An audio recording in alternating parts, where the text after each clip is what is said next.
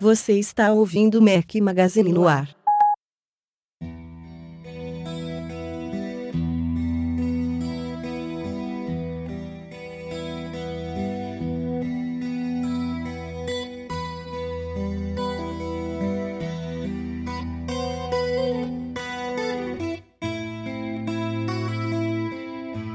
Fala galera do Mac Magazine, bem-vindos ao nosso podcast número 85, gravando excepcionalmente de uma segunda-feira à noite, na verdade quase terça-feira, devido ao feriadão aí da Semana Santa e da Páscoa.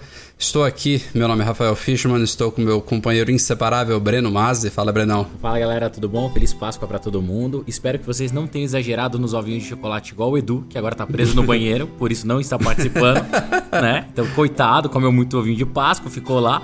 Mas vamos tocar, né? Vai ser bate-bola hoje, jogo rápido, só eu e o Rafa, vamos ver é. se dá, dá jogo. Em, fa em, falar em tocar, estamos ao som de Metallica, sugestão do Rogério Vieira. Ó, oh, que bom. Rogério. Você não vai falar que é falida essa também, né? Não, não, não ah, é falida bom, não. Bandaça, muito boa. Também adoro. É, segunda vez em um mês eu acho que a gente tá num, num podcast só eu e você. O Edu tá muito furão. É, você, você, que era o cara que viajava, que furava, que gravava de longe, agora é o Edu. É, não, agora o Edu não grava, né? Esse é o detalhe. Espera a criança nascer para você ver. Espera a criança nascer. verdade, verdade. Bom, vamos lá que a gente tem alguns temas bacanas essa semana, apesar do feriadão, as coisas continuam quentes e apesar também de a Apple não estar tá fazendo quase nada, mas temos alguns temas bacanas aí para falar nessa semana. Vamos nessa. O Brasil já é o maior desenvolvedor de aplicativos para celular e tablets da América Latina. E os salários dos desenvolvedores, designers e especialistas em mobile não param de crescer. Se você e sua empresa querem participar desse lucrativo mercado, o IAI, Instituto de Artes Interativas, é a escola mobile pioneira no Brasil, que ensina a criar, pensar e desenvolver aplicativos para iPhone, iPad, Windows Phone e Android, em cursos rápidos e práticos. O IAI fica na Casa Bola, na Rua Mauri 352 entre a Faria Lima e a 9 de julho. Ligue 3071 4017 ou acesse iai.arte.br. A gente ainda está alguns muitos meses do lançamento do próximo iPhone. Se a Apple repetir o cronograma, deve ocorrer somente em setembro, mais ou menos. E isso ainda lá nos Estados Unidos, né? Demora um pouquinho para chegar no Brasil não antes de novembro ou dezembro, se seguir o cronograma do ano passado. Ah, mas, mas agora a gente rumores... tem loja, hein? Agora a gente tem loja, hum, será? Quem sabe? Quem sabe primeira ou segunda leva, né? Pode ser que melhore um pouco a coisa. Eu ia ficar feliz. É, mas é fato que os rumores já estão pegando fogo, afinal as expectativas com relação a novos iPhones são fortes e esse ano a gente já até comentou, se eu não me engano, no último podcast a questão da tela maior.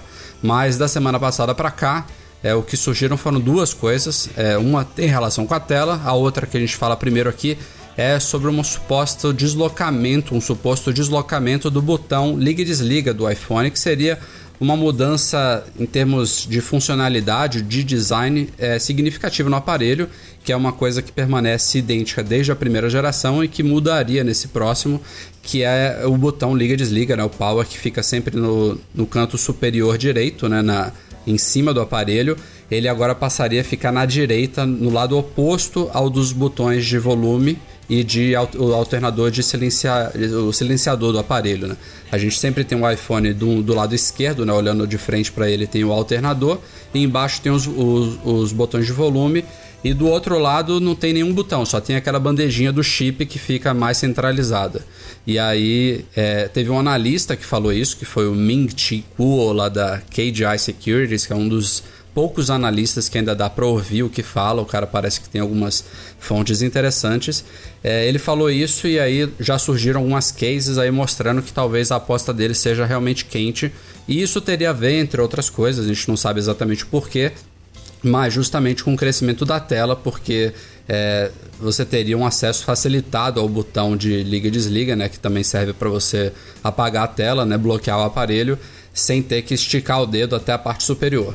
Não sei se, se é quente ou não, mas tá aí o rumor lançado. O que, que você acha, Breno? Eu espero que não, cara. Eu de verdade fico feliz quando vazam cases, porque cases geralmente erram, né? Você lembra o tanto de case estranha que já saiu e algumas não se não confirmaram. Eu, cara, assim, se acontecer tudo que tá falando, é, a gente vai ter uma mini raquete de ping-pong parecida com as da Samsung, né? Com o botão na lateral. Pô, na, cara, é muito feio. É, é, daí é mudar muito um iPhone que a gente já tá acostumado, sabe? São, querendo ou não, desde 2007 a gente tem uma arquitetura de botões e posição de botões que tá todo mundo acostumado. Não sei até que ponto valeria a pena eles esticarem a tela ao ponto que tenha que colocar o botão na lateral, porque senão fica muito. Você precisa pegar uma passagem de ônibus para ela desligar e ligar o telefone em cima, né? Porque vai ficar distante pra caramba. Isso, isso é. é. uma suposição, né? Um então... dos motivos pelo qual ela, ela, mudaria. Mas teve um leitor, por exemplo, que logo quando a gente publicou essa notícia, que ele veio falar: Nossa, mas isso vai ser uma merda, porque quando eu tô apertando o volume, eu uso meus dedos é, que estão segurando o aparelho do outro lado para fazer um apoio. E isso talvez me faria pressionar sem querer o botão de liga e desliga. Mas, Sim, pô, é o que acontece com não dá para imaginar não dá para imaginar que na Apple os caras não estão testando isso em dezenas de pessoas, né? Entre os poucos que têm acesso e que ninguém veria se é que essa mudança vai ser feita mesmo, não é nada certo, mas que ninguém, nenhum deles perceberia que seria algo ruim de usabilidade se for mal posicionado mesmo. É, não, sei dizer. Assim, testes, não tenho dúvida nenhuma que a Apple tá fazendo. E ó, vocês viram que a gente escuta vocês ainda? Você viu que teve lá a leitura que mandou e o Rafael responder? Então. Mas Só não tem o nome anotado aqui, desculpa é, quem falou. Não, mas pra você ver, ninguém. É, tá todo mundo falando ainda. Mas os botões, cara, falando de lateral, posição superior, tudo. Primeiro a gente já teve sofreu uma primeira mudança quando mudou o jack do, do conector de fone, né, de cima para baixo. Já foi uma mudança Isso. que, na minha visão, é grande, mas no final das contas não me impactou tanto. Eu acabei gostando. Hoje eu acho que fica melhor porque no esbarro no botão. Assim, eu gostei da posição que ela tá hoje. Achei legal. Que já era uma posição que tava nos iPods antes e tal. Se você passa para lateral o botão de liga e desliga, cara, isso muda com a vivência de quem tá com iPhone de verdade. É, desde a minha filha, né? Tudo bem que ela usa o botão home para ligar muitas das vezes, mas é, até os mais idosos. Cara, é complicado. Eu, igual eu já falei, Apple, por favor, quer fazer um telefone de 4.7? Faz. Vai, diminui a bordinha lá, deixa o negócio um pouquinho maior, mas não retardado, né? É um 5 ponto cacetada aí, botão na lateral, daqui a pouco 3D, sabe? Aí eu fico um pouco chateado. Hashtag chateado, né? e falando de novo então aí, já que você puxou o assunto da tela, a outro rumor aí é, que também foi levantado pelo próprio analista e corroborado aí por um designer que publicou, acho que nos, nos fóruns lá do The Verge, a gente replicou lá no site, é com relação à resolução desse iPhone de 4,7 polegadas, que ele aposta ser de, de 750 é, na horizontal por 1334 pixels na vertical. É, Para quem não sabe, o iPhone atual de 4 polegadas, os, desde o 5 né, até o 5S e 5C, ele tem 640 por é, 1024. Oi, Breno. 1024. Não, não. Não? Não, não, não é 1024, não. É 1036, é, se eu não me engano agora. É, me falhou a, minha, a memória ah, viu, agora. viu a falta que o Edu faz? Você viu a falta que o Edu faz? é, essa seria a, a, a, típica, a típica contribuição do Edu. Acho que é 1136, enfim. É, é, o fato é que o, a explicação que mais vale aqui é que a gente, na verdade, aumentaria o número de pixels, tanto horizontalmente quanto verticalmente, e a densidade de pixels permaneceria a mesma, que é de 326 esse número eu lembrei, 326 pixels por polegada. Então o que, que isso aconteceria? É, a, os elementos na tela, os gráficos, os botões, eles permaneceriam todos do mesmo tamanho nessa tela de 4,7 polegadas. O que a gente ganharia é um pouco mais de espaço, tanto dos lados quanto em cima e embaixo.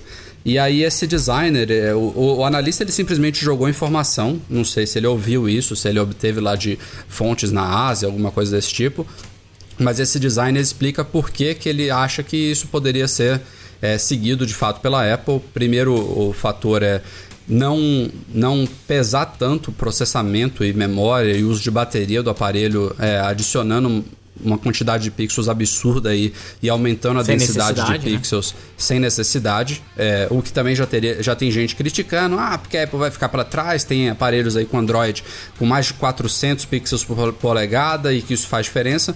É, pode ser que a Apple realmente ache isso, pode ser que faça diferença. Eu nunca peguei assim um aparelho lado a lado para comparar a tela retina do iPhone com um aparelho que tenha uma densidade maior que a dele para sentir essa diferença, mas o fato é que a Apple considera uma tela retina quando você a olho nu não consegue distinguir os pixels. É, tem controvérsias, né? Dá, se você tiver uma visão boa, você chegar bem pertinho, você consegue ver os pixels, mas a, a caracterização dela é que num uso normal do aparelho, numa distância média normal, você não consegue distinguir os pixels. Eu acho que todo mundo concorda que o iPhone atual ele atende bem esse requisito. Ah. O segundo fator é, numa, fala, pode falar, Breno. Não, já, assim, já... eu, eu já ia, eu ia fazer um, duas, duas intromissões. Primeiro, eu lembro quando o meu monitor era 320 por 480. Monitor, monitor do computador, né? A gente tá falando hoje de 750 por 1334 no telefone. Eu acho exagero. Sobre a densidade É, de pixels... era né? 320 por 240, né? Que depois dobrou para é. 640, Por 640 por né? 480. Exato, daí depois, cara, sabe, é, é, é absurdo hoje que a gente tem de qualidade num, num, numa telinha de telefone celular. Outra coisa que ah, eu acho é que realmente, na- hum, vou levar pedrada, tá? Mas a tela do iPhone já tá quem? Você pega um Nexus, cara, 5, coloca ele lado a lado com o iPhone. É isso que eu queria 5S, saber. Puta, Faz cara, diferença, Faz Breno? diferença, cara. Ela é muito, não sei se é o contraste, alguma coisa. Ela é muito Não, então mais isso, viva. isso é outra coisa. né? Então, é isso que, eu- é, isso que se assim, fala. Eu, eu a não Apple sei o tem que, que inúmeras é. formas de melhorar a tela, mas não necessariamente é ponto. adicionando mais pixels no mesmo espaço, Ok, entendeu? eu, eu acho que a Apple ela precisa ou mudar o fornecedor, deve ser a Samsung, não sei, mas muda o fornecedor da, do display. Alguma coisa tem que melhorar, porque se você pega a tela do Nexus 5 e a tela do iPhone 5S, cara, a do, do Nexus 5 dá vontade de morder. Você olha e fala, nossa, que coisa bonita, cara, olha isso. Realmente dá a impressão que o telefone é mais moderno. É engraçado como é- é- esse primeiro impacto faz diferença. Então, tem espaço para melhorar a tela. Não sei se é no ponto, não sei se é no, no contraste, na, na gama de cor, não sei o que eles vão fazer. Mas no que- brilho. É, no brilho. Não sei o que eles vão fazer, mas que a Apple precisa evoluir a tela, precisa.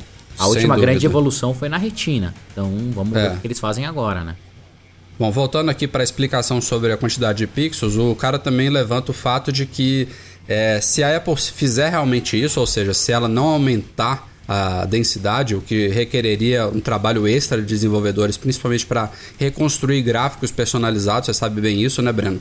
É, isso aconteceu na transição do iPhone do, do iPhone 3GS para o 4, Quatro. quando a tela virou retina, que foi E tudo depois- dobrado. E aí todos os gráficos tiveram que ser reconstruídos. É, a Apple facilitou simplesmente dobrando, né? O que facilita o trabalho, ou seja... E pro se iPad ela- Retina ela- também, né? Não podemos esquecer dele. Isso, a mesma coisa. Se ela quiser facilitar esse trabalho, mas ainda dá trabalho, ela dobraria de 640 por 1136, agora eu tenho certeza que é esse o número, é, para, sei lá, agora daria o quê?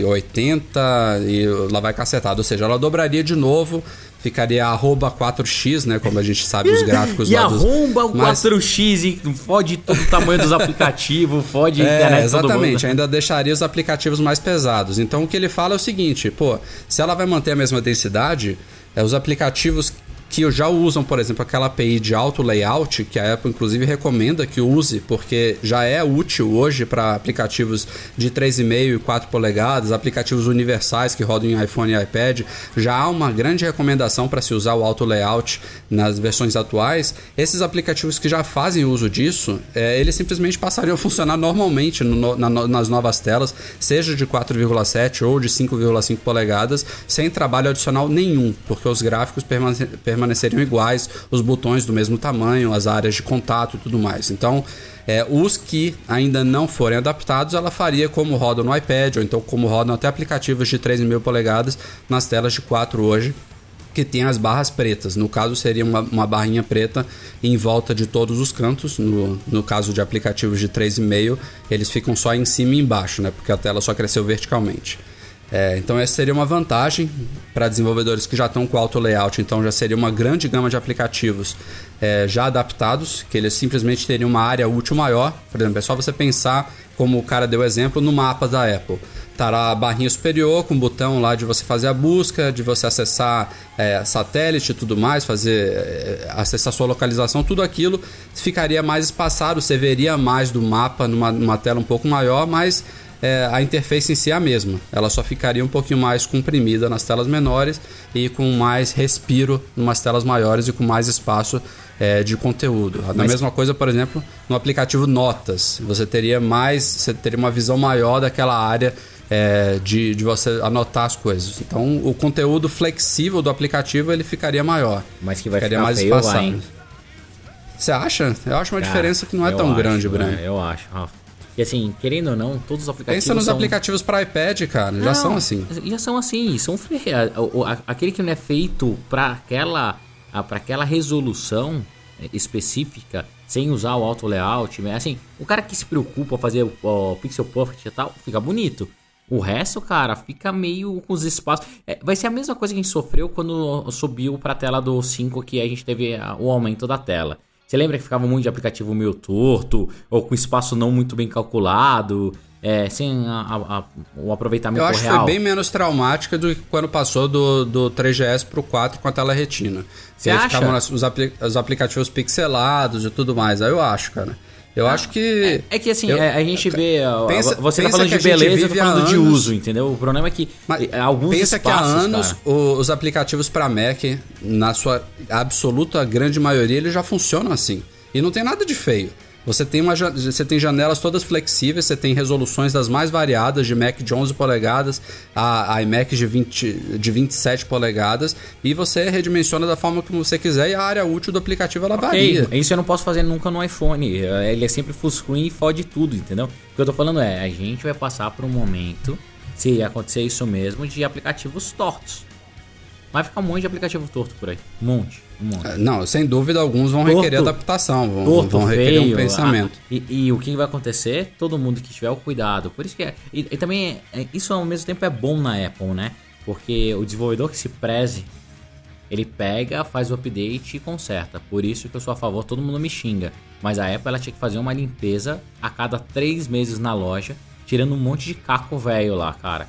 Tem um monte de aplicativo que não é mais compatível, um monte de aplicativo que não foi adaptado para a tela nova do, do iPhone ainda roda, sabe? A Apple tem que começar a tirar aquele monte de lixo que tem aí e até fazer métricas mesmo. Ah, se o aplicativo não teve 100 downloads no ano, eu lima ele da loja. Ela precisava ser mais rígida pra gente tentar esvaziar um pouco. Tem muito lixo na loja já. Tá aparecendo até o Google Play Store lá.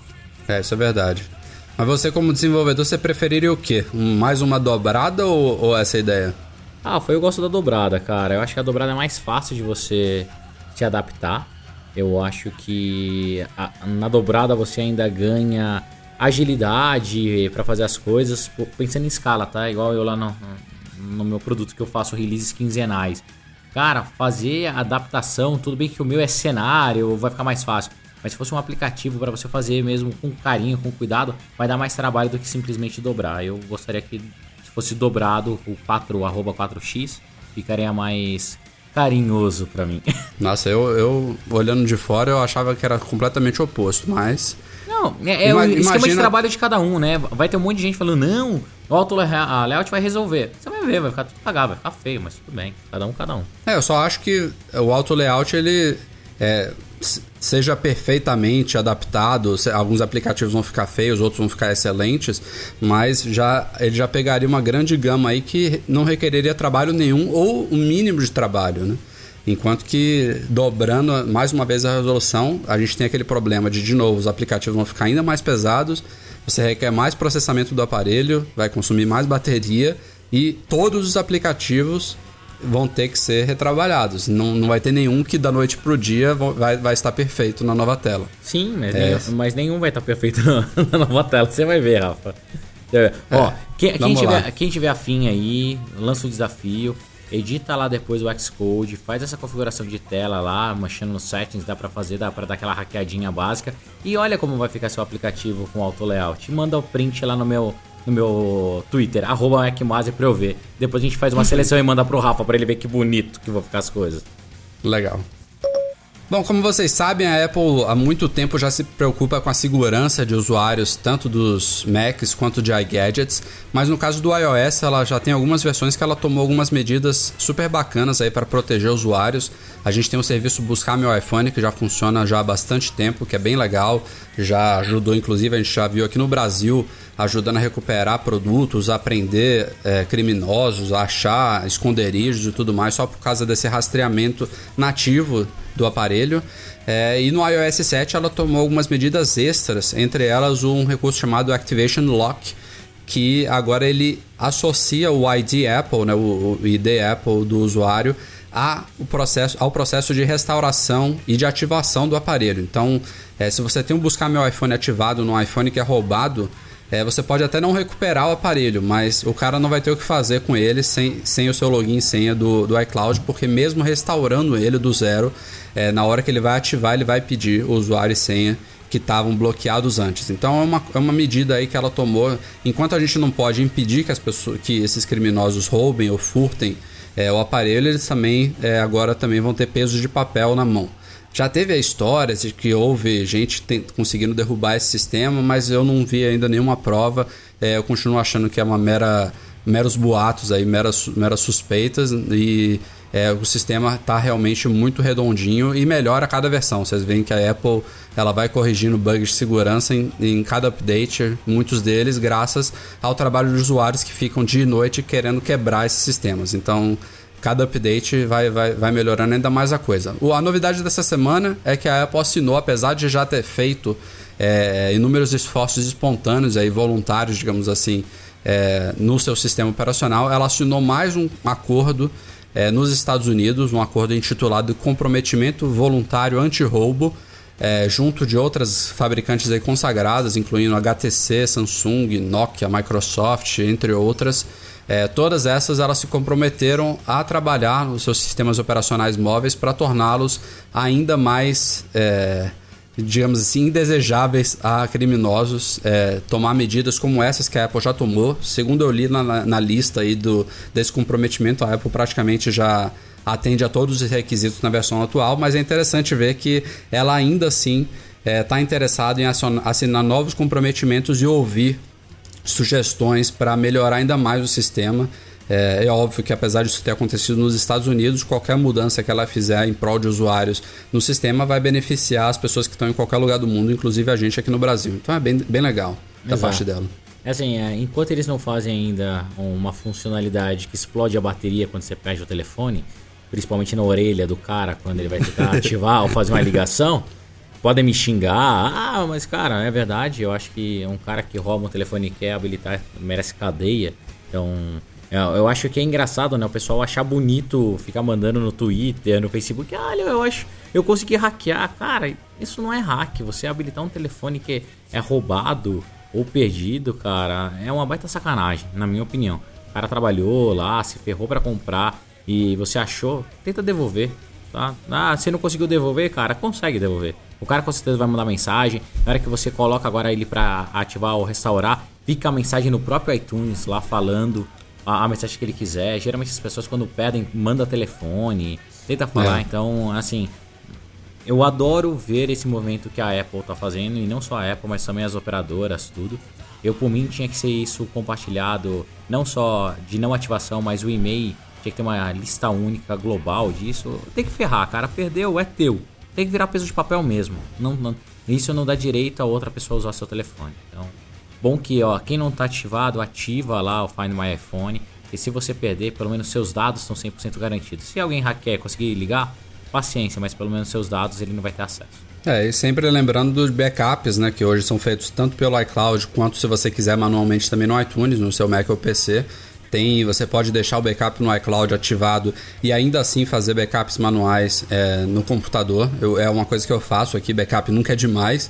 E se eu tenho no, no, no, computador, inclusive, bem mais rápido de você restaurar do que puxar tudo do iCloud, a depender da quantidade de coisas que você tiver. Então, na pior das hipóteses, o cara vai levar o aparelho, você vai ter que gastar uma grana aí, mas pelo menos os seus dados, seus, seus documentos, contatos e tudo mais, você puxa rapidinho aí no, no novo iPhone, no novo iPad. Ficam protegidos, esse é o principal. Exatamente. Mas vamos lá, tomara que, tomara que tenha novidades. Eu não consigo pensar em mais coisas a fazer. Espero ah, que sem tenha. explodir na orelha da, da galera, ah, deve ter, deve é. ter mais coisa. Deve ter mais coisa pra fazer assim. A gente falou de rumores sobre o novo iPhone, mas também estão bombando os rumores sobre o iOS 8. Esse sim está mais perto da gente, ao menos em versão beta.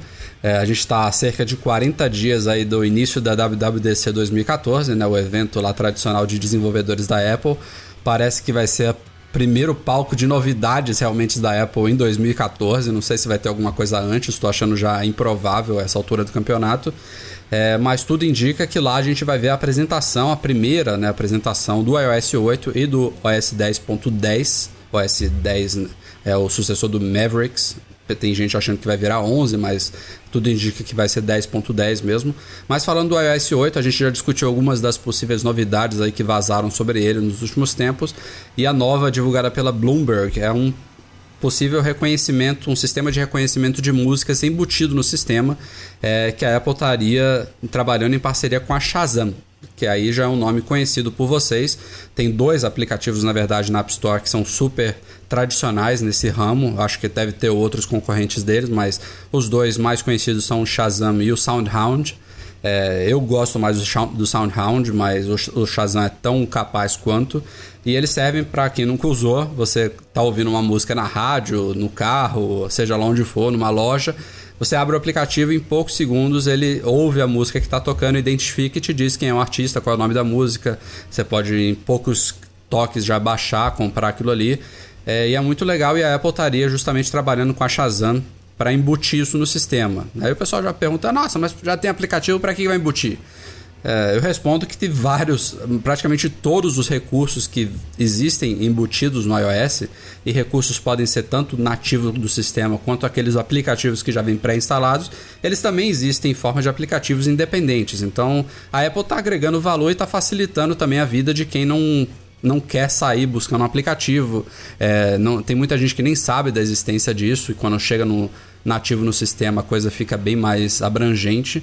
E também isso permite, por exemplo, uma integração com a Siri, que até hoje não está liberada para aplicativos de terceiros. Então você vai poder perguntar para a Siri: Siri, que música que está tocando? Obviamente em inglês, né? Que ela ainda não fala nossa falar. língua. e aí ele vai responder em poucos segundos. Acho, primeiro que eu achei legal o fato, se isso for quente mesmo, é, de a Apple estar tá trabalhando com a Shazam, porque ela já teve uma tradição aí meio chata de fazer coisas e acabar matando é, empresas. A Shazam é até grandinha, né? Já é uma empresa bem consolidada, tem mais de, sei lá, uma década de, de existência. Bem antes até do iPhone ela já existia. É, mas já teve desenvolvedor aí de fundo de quintal, gente independente, que acabou se ferrando porque a Apple criou uma solução própria e não deu espaço para os terceiros. Mas aí nesse caso ela estaria trabalhando com a Shazam Acho até que seria uma boa a Apple comprar a Shazam de uma vez por todas, ah, né? Sim, se for incorporar isso. Mas por enquanto não tem, não tem nenhum indício de que isso vai acontecer, só esse rumor sobre a implementação do recurso mesmo é, entre as novidades do iOS 8. Cara, eu acho sensacional isso. Primeiro porque todo mundo ama música, né? Eu tinha uma ideia de fazer um aplicativo, acho que eu já até comentei com você, Rafa, que é, muitas vezes na nossa vida elas mereciam trilhas sonoras, né? Imagina a gente ter um, um recurso desse nativo e você bater uma foto e auto automaticamente ele captar o áudio e te mostrar a música que estava tocando naquele momento. Imagina você daqui 10 anos vendo uma foto, tá? Eu tô dando ideia pra Apple, depois vocês depositam lá na minha conta, tá, Apple? Mas imagina que animal você tá num, numa festa ou num passeando, viajando, você bate uma foto, tá tocando uma música, ele reconhece a música também. E isso vai linkando momentos. Cara, dá pra fazer muita coisa animal com música. Que música verdade. de verdade é alma, né? É aquele negócio que querendo ou não, é mais ou menos como cheiro, tudo que mexe com os nossos, com os nossos sentidos é, é muito marcante. Então, uma foto acompanhada de uma música faz muito mais sentido do que só uma foto. Então, a, a Apple fazendo isso, ela vai abrir uma gama de possibilidades gigantescas, cara. Ela dá para fazer muita, muita coisa interessante. Até mesmo você fazer o tracking, se você quiser, obviamente, né? De fazer tracking das músicas que você escutou no dia mostrar é, ruído ambiente, saber que isso é uma música ou então estilo. Cara, dá, dá pra fazer muita coisa, muita coisa. Então, Bem, e super... ninguém é bestinha aqui, né? A Apple fatura bastante vendendo Exato. música na iTunes Store. Então, Exato. E com certeza sisteminha... o Shazam deve ganhar uma comissa nisso. Então, deve. Entendeu? Ninguém sabe o de verdade. com certeza ele identifica lá, ó, tá tocando tal música, toque aqui e compre. Exato. É, e mais do que isso, acho que isso vai servir muito para a parte de inteligência, BI por trás. Então, quando você for escutar o iTunes Radio, ele já vai pegar o que você já gosta de ouvir ou aonde você está mais ambientado para dar uma direção. É, isso realmente é, é uma funcionalidade. Toda, todo mundo fala assim: ah, o Shazam é legalzinho, cara, ele descobre a música. Pô, não é só descobre a música. Dá pra tirar muita informação, muita informação por trás. Então, eu achei muito 10. É, hoje o Google Glass já tem um negócio parecido que você consegue descobrir a música, mas é só isso. E a Apple ela geralmente traz coisas inovadoras junto. Então, copia essa ideia do, da voz que eu dei, do, da foto que eu dei, Apple. E se quiser bater um papo, me liga que eu te dou mais umas dicas. E ó, mais uma hashtag, eu tô felizão, tá? Eu vou pra, todo mundo me perguntou, vou pra WWDC e vou pro Google I.O., galera. É, claro, eu consegui, claro. eu consegui. Teve eleitor falando que esse recurso de reconhecimento de música já existe no Windows Phone. Eu não sabia. Ah, cara, quem conhece o Windows Phone? Cri, cri, olha o grilo é. passando. Cri, cri, cri. Não, e é muito engraçado, né? Que o Windows Phone é a, o- adora falar pros quatro ventos aí, quatro cantos, que ele passou iOS e tudo. Mas, cara, é uma plataforma que eu acredito sim, mas tá engatinhando muito. Então, tomara, que legal. Que bom que eles têm. Agora a Apple vem e faz direito, mas tudo bem. Vambora. Bomba do final de semana de Páscoa. ah, surgiu informação aí já semi-confirmada pela Nike. A informação original era a seguinte, que ela teria demitido boa parte da equipe responsável pela Feel Band, aquela pulseira bacanuda dela aí, que foi uma das primeiras pulseiras focada em, em fitness, né? Em uma coisa mais moderna aí de você sincronizar com o smartphone, de contar seus passos, de acompanhar suas, suas atividades de exercícios e tudo mais.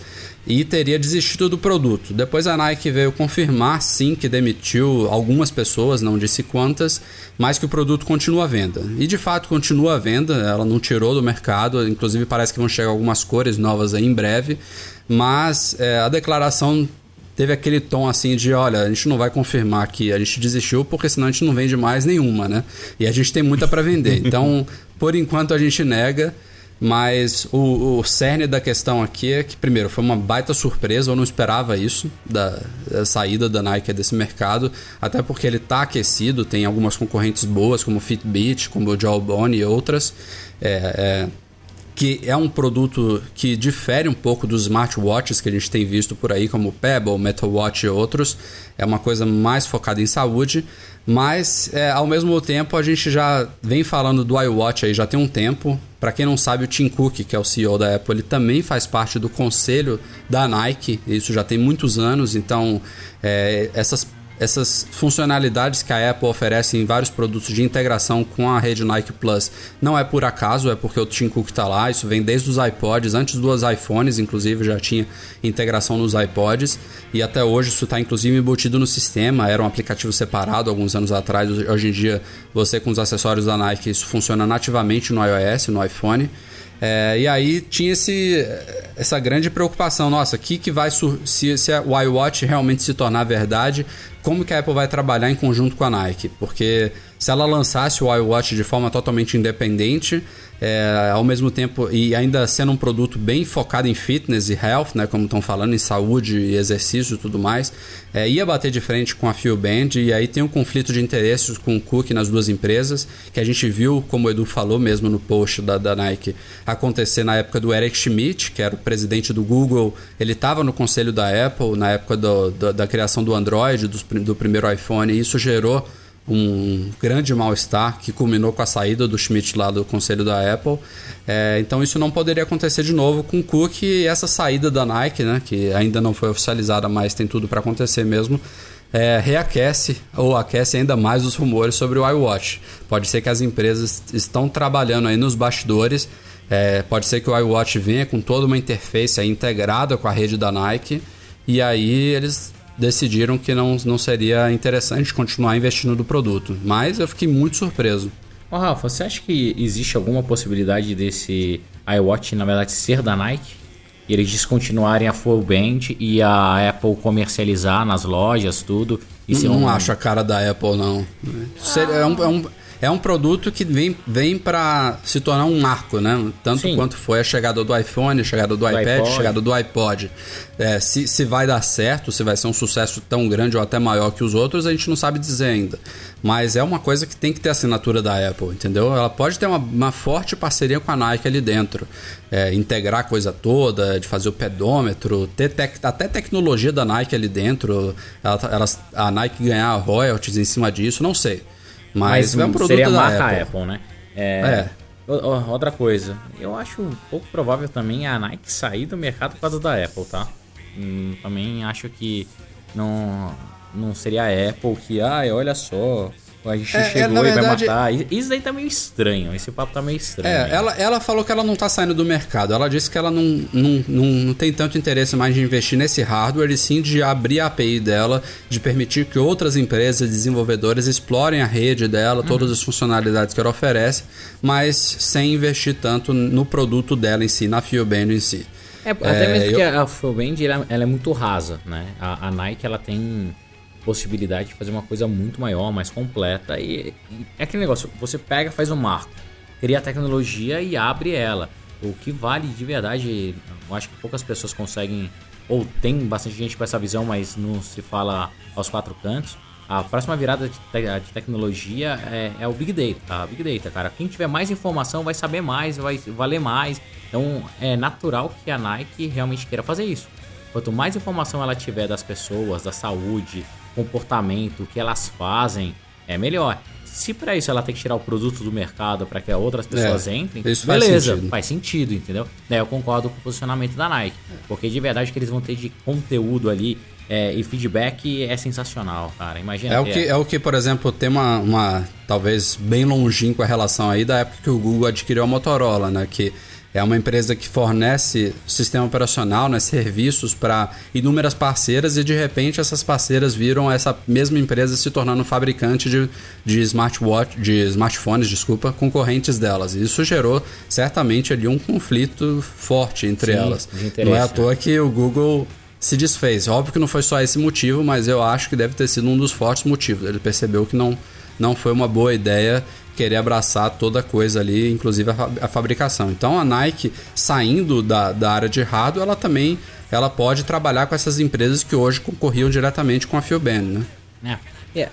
Agora a dica, tá? Quem vai comprar um, produtinho, eu acho que já fez alguns reviews lá no site. É, eu já tive, já comprei a, a Band, que eu achei legal, mas ela não é tão legal assim. Tem a Gelbone e tem a Fitbit. Todas as três opções, na minha opinião, ainda a Fitbit é a mais completinha com a interface mais legal, então é, comprem, é, é, interessante, é um produto que a gente vai ver ainda muito no nosso dia a dia. Só um tidbit aqui final, uma coisinha que nem estava aqui na pauta que eu lembrei de falar. É, a gente se referencia muito a esse suposto smartwatch ou pulseira inteligente da Apple como iWatch. Da mesma forma que pré-2010 a gente falava muito em iTablet e veio a se chamar iPad. O iPad tinha sido levantado uma ou outra vez, até anos antes, mas a gente falava muito em iTablet, né, que seria o tablet da Apple que ainda estava para ser lançado. É, e não necessariamente esse produto vai se chamar iWatch. E o John Gruber, lá do Darren Fireball, não sei se foi ele que criou isso, mas eu li lá é, ele acha, não tem fontes, mas ele acha que seria uma boa oportunidade para a Apple usar a marca iPod nesse produto. iPod é alguma coisa, entendeu? Já que os iPods estão morrendo. É, de certa forma morrendo ou se reinventando, digamos assim. Acho que o touch não vai sair do mercado tão cedo. Como a gente falou aqui, também acho que há espaço para um nano ou um shuffle, ou uma mescla dos dois. É, não, não, não diria o mesmo com relação ao Classic é, acho que aí realmente precisa de uma reinvenção, mas a linha como um todo, ela, a gente vê o, o declínio nas vendas já nos últimos anos, depois da, da ascensão do iPhone, e é uma, é, um, é uma marca muito forte. A gente viu, por exemplo, o iBook, é, desde a época do G3, G4, ele saiu do mercado, agora não me lembro exatamente o ano, e a Apple reutilizou essa marca como um aplicativo para leitura de e-books, né, que agora é o iBooks. É, para quem não se lembra, o iBooks já foi um notebook da Apple para uso pessoal. Hoje em dia a gente tem MacBooks tem o MacBook Air, o MacBook Pro e antes a gente tinha iBook e PowerBook. Mas posso falar um negócio, então, Rafa? Grande fala. cagada se eles fizerem isso, né? O iPod, cara, é eternizado, velho. Não, não, não dá, não dá, não dá pra misturar. O iPod vai ser até meus netos vão lembrar que era um tocador de música revolucionária. Não dá pra re reaproveitar assim. Mas você sabe que eu já vi gente, por exemplo, confundindo hoje em dia iPod com iPad? Que é uma letrinha só, entendeu? Tem Ah, gente não. que fala. Não, não ah, fala, não fala isso, meu, vai. Sério, cara. Acredita, acredita. Pra gente é fácil, mas não, não é assim Não, não, generalizado. tu- tudo bem, não. só se eles fizessem, olha, agora no iPod ele tem um sistema de health embutido. E eh, tudo bem, mas ele Pode continua... ser iPod Watch, entendeu? Não sei. Não, é não, só ué, uma, cara, uma jogadinha aí. Não ok. necessariamente vai ser um iWatch. Não, não tinha aí um papo também que eles expandiram a quantidade de registros da marca iWatch pelo mundo? Sim, também, a gente publicou agorinha, né, na, na segunda-feira à noite. É, na verdade, é a marca Apple que cobre é, diferentes áreas de atuação. Ela já tinha, ela tem também registro de iWatch, mas a- ela expandiu aí as categorias que essa essas marcas cobrem, também incluindo joias e relógios. Então, Ó o meio- iRing, ó o iRing do, É, do Edu. É, isso, isso é bem. É, é óbvio que dá mais peso ao rumor, mas eu acho que as outras coisas que a gente já ouviu sobre esse produto tem muito mais peso do que essa simples mudança aí de categorização de marca, expansão. É, mas vale notar, sem dúvida nenhuma, tem, tem tudo a ver. Eu acho que esse ano a coisa vem. Eu acho que agora sai. Mas iPod não, por favor. Foi, foi só uma jogadinha que não, não quer dizer que vai ser, não. É uma Tomara. possibilidade. E para finalizar aqui mais um podcast, a gente tem a nossa tradicional leitura de e-mails enviados para noar@macmagazine.com.br, começando aqui agradecendo a todos que nos deram feedback aí sobre uma das perguntas que a gente discutiu no penúltimo podcast, que foi de um leitor perguntando como sincronizar o Android dele com contatos e calendários no Mac, entre outras coisas. A gente recebeu algumas dicas aí. A gente até deu RT em algumas no Twitter, para quem quiser acompanhar aí. É, de- desde a semana passada para cá, vocês podem acompanhar lá no nosso Twitter. Mas citar aqui duas delas que a gente recebeu é, de alguns leitores. Uma chama CardDAV, que é tipo um protocolo de, de sincronização. É card de cartão em inglês, né? C-A-R-D, DAV, tudo junto. E outra chama Smooth, Smooth Sync. Smooth é S-M-O-O-T-H, Sync, é normal, vocês devem saber como escreve. É, está disponível no Google Play. Não sei como funciona exatamente todas elas, mas é, o pessoal falou aí, deu opiniões variadas. Alguns falaram que funciona razoa- razoavelmente bem, não é tão perfeito como, por exemplo, a sincronização nativa do iCloud entre iGadgets, mas quebram um galho. Então fica aí a dica. É bom, é bom, é bom saber que pelo menos existem soluções que é, devem dar para o gasto aí para a maioria das pessoas. Mas vamos nessa, vamos começar aqui com o e-mail do Bruno da Fonte. Ele pergunta aqui é, com relação ao One Password, que todos nós, tanto eu, o Breno, como o Edu, que não está aqui hoje, a gente utiliza. Ele pergunta o que acontece se ele tiver, por exemplo, o azar de ser assaltado e levarem o Mac dele, o iPad ou o iPhone. Como é que ele vai acessar as contas dele, por exemplo, de e-mail, de Dropbox e tudo mais, é, já que ele usa senhas geradas pelo One Password e que não tem como decorar elas.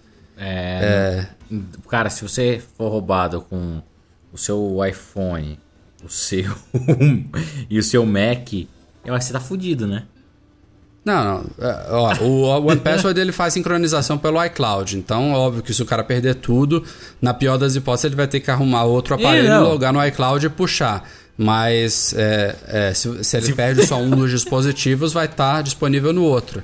Não, não, tudo Inclusive, bem. o E One... se, e se ele gerou a senha dele do iCloud ou então a senha dele do Dropbox, onde tá o backup com o One Password? O cara é bem seguro, cara. Você se fudeu. Entendi. É, é, aí é realmente complica. Então, pelo menos uma dessas senhas você anota aí em algum lugar, pelo amor de Deus. É, eu já, ia, eu já ia até falar aqui que o OnePassword ele também faz backup e sincronização pelo Dropbox, então, mas dá no mesmo também, É. na questão do iCloud, realmente. Viu como é seguro? É, o, o que ele também pode fazer é ter um backup do Mac dele num HD externo, por exemplo, de forma que ele possa puxar de novo as configurações do, as configurações do OnePassword e aí ele vai logar no OnePassword com a senha dele que é normal, né, que não é nada complicado e ele recupera tudo isso. Mas realmente tem que dar muito azar para algo absurdo desse acontecer, Bruno. O OnePassword ele tem sincronização entre vários dispositivos e você só precisa saber a senha mestra para ter acesso a tudo. É, ó, Mas uma coisa realmente- que eu faço, assim, a- a- Bruno, para ficar até mais fácil você tangibilizar, deixa seu e-mail principal, onde você tem os cadastros das contas ou a- as principais coisas, com dupla autenticação, né? A autenticação em duas etapas, igual eu deixo no Gmail. É. Então, se é perder uma- tudo, cara, você vai fazer a dupla autenticação, você tem acesso a ele, daí instala o OnePassword depois e sinca tudo. Então não é, não é tão complexo assim, não é que a gente aqui dramatizou e fez o pior cenário possível imaginário. Mas que é engraçado é, tá aí a prova que o negócio é seguro e vale a pena. O Paulo César, ele pergunta pra gente se vale a pena comprar o Parallels. Ele disse aqui que algumas vezes precisa emular o Windows, que na verdade no Parallels não é emular, Pedro, Paulo, é virtualizar. Emular era na época que os Macs eles tinham um processador da Motorola, né, PowerPC. Hoje em dia eles rodam nativamente, tanto é que a gente tem a opção do Bootcamp também, que é uma instalação é, particionada do Windows, ele roda é, você pode selecionar o, o, drive de boot, né, o disco de boot na, na hora que você reinicia ou liga o Mac, mas no caso do Parallels, que também é o caso do VMware Fusion, eles rodam virtualizados, né? Dentro do OS 10 você tem uma janelinha que óbvio que você pode botar em tela cheia e como se tivesse em dual boot, mas é, ele está rodando simultaneamente junto do OS 10. Ele queria saber se o Paulo queria saber se a gente usa o Parallels ou se tem alguma uma solução tão boa que seja gratuita, porque o Parallels, se eu não me engano, custa 80 dólares agora, se não me falha a memória. Rafa, não tinha o da Sun, que era um VirtualBox, alguma coisa assim, que rodava também? Você conseguia instalar o Windows tinha, e era legal? Tinha. E, é, ele era gratuito, se eu não me engano. Então... Agora eu não sei como que ele tá, nunca usei, não sei nem se ele está sendo mantido, ativamente mantido ainda, mas era uma alternativa gratuita. Agora, com relação a Parallels e VMware, na verdade eu acho que eles têm inclusive o mesmo preço, são dois concorrentes ferrenhos que versão após versão se tornam melhores, é, com bons aprimoramentos, mas eles realmente não são baratinhos, mas eu recomendo absurdamente qualquer um dos dois. Eu já variei aqui, às vezes eu usava o Parallels, às vezes o Fusion. Hoje em dia eu não tenho nada, graças a Deus. Tem muito tempo que eu não preciso do Windows. Até um tempo eu precisava para acessar banco, para testar sites, mas eu não tenho desenvolvido muitos sites, então não tenho hoje nenhuma dessas soluções, mas já usei as duas extensivamente e recomendo muito. Se você precisa usar é, o Windows constantemente, qualquer uma das duas vai atender bem. Ou então, se você não quiser gastar nada, tem a opção do Bootcamp. Isso vem embutido no Mac, você, você tem um, um, utilitário de instalação.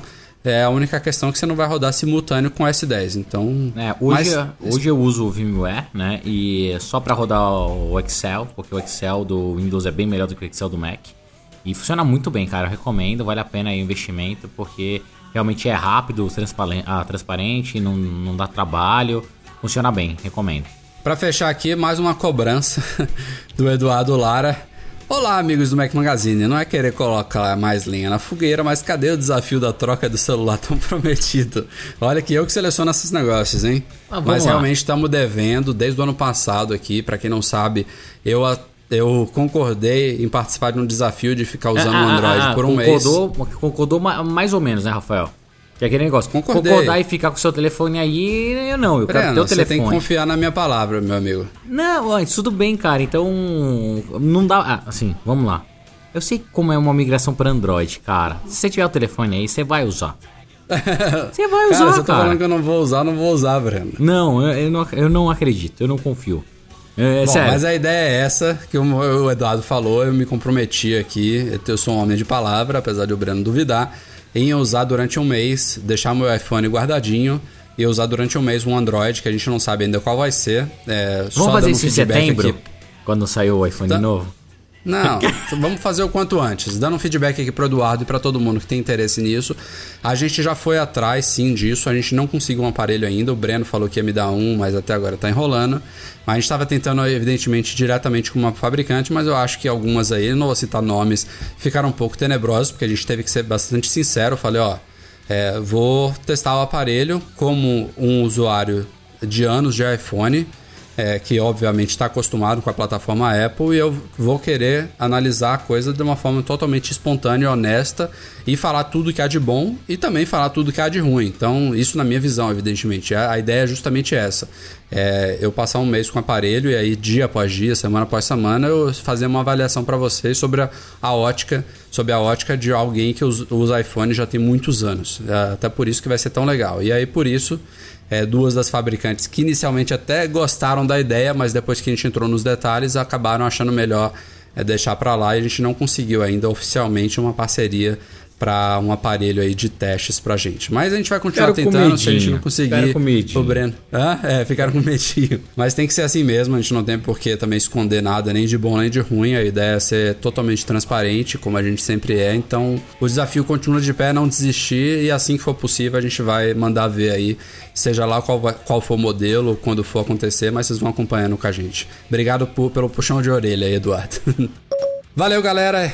É isso aí. Esse foi o Mac Magazine no ar número 85. Breno, valeu. Valeu, galera. Espero, Edu, que você melhore aí do- dos probleminhas com excesso de de chocolate. que não gaste toda a desetim da sua, da sua filhota. Quem tem filho sabe o que é desetim. E até o próximo podcast com você, né, Edu? Espero que com você. Eu não vou estar no Brasil, vou viajar, mas vou participar. Maravilha. Obrigado a todos vocês, como sempre, pela audiência e até a próxima. Tchau, tchau.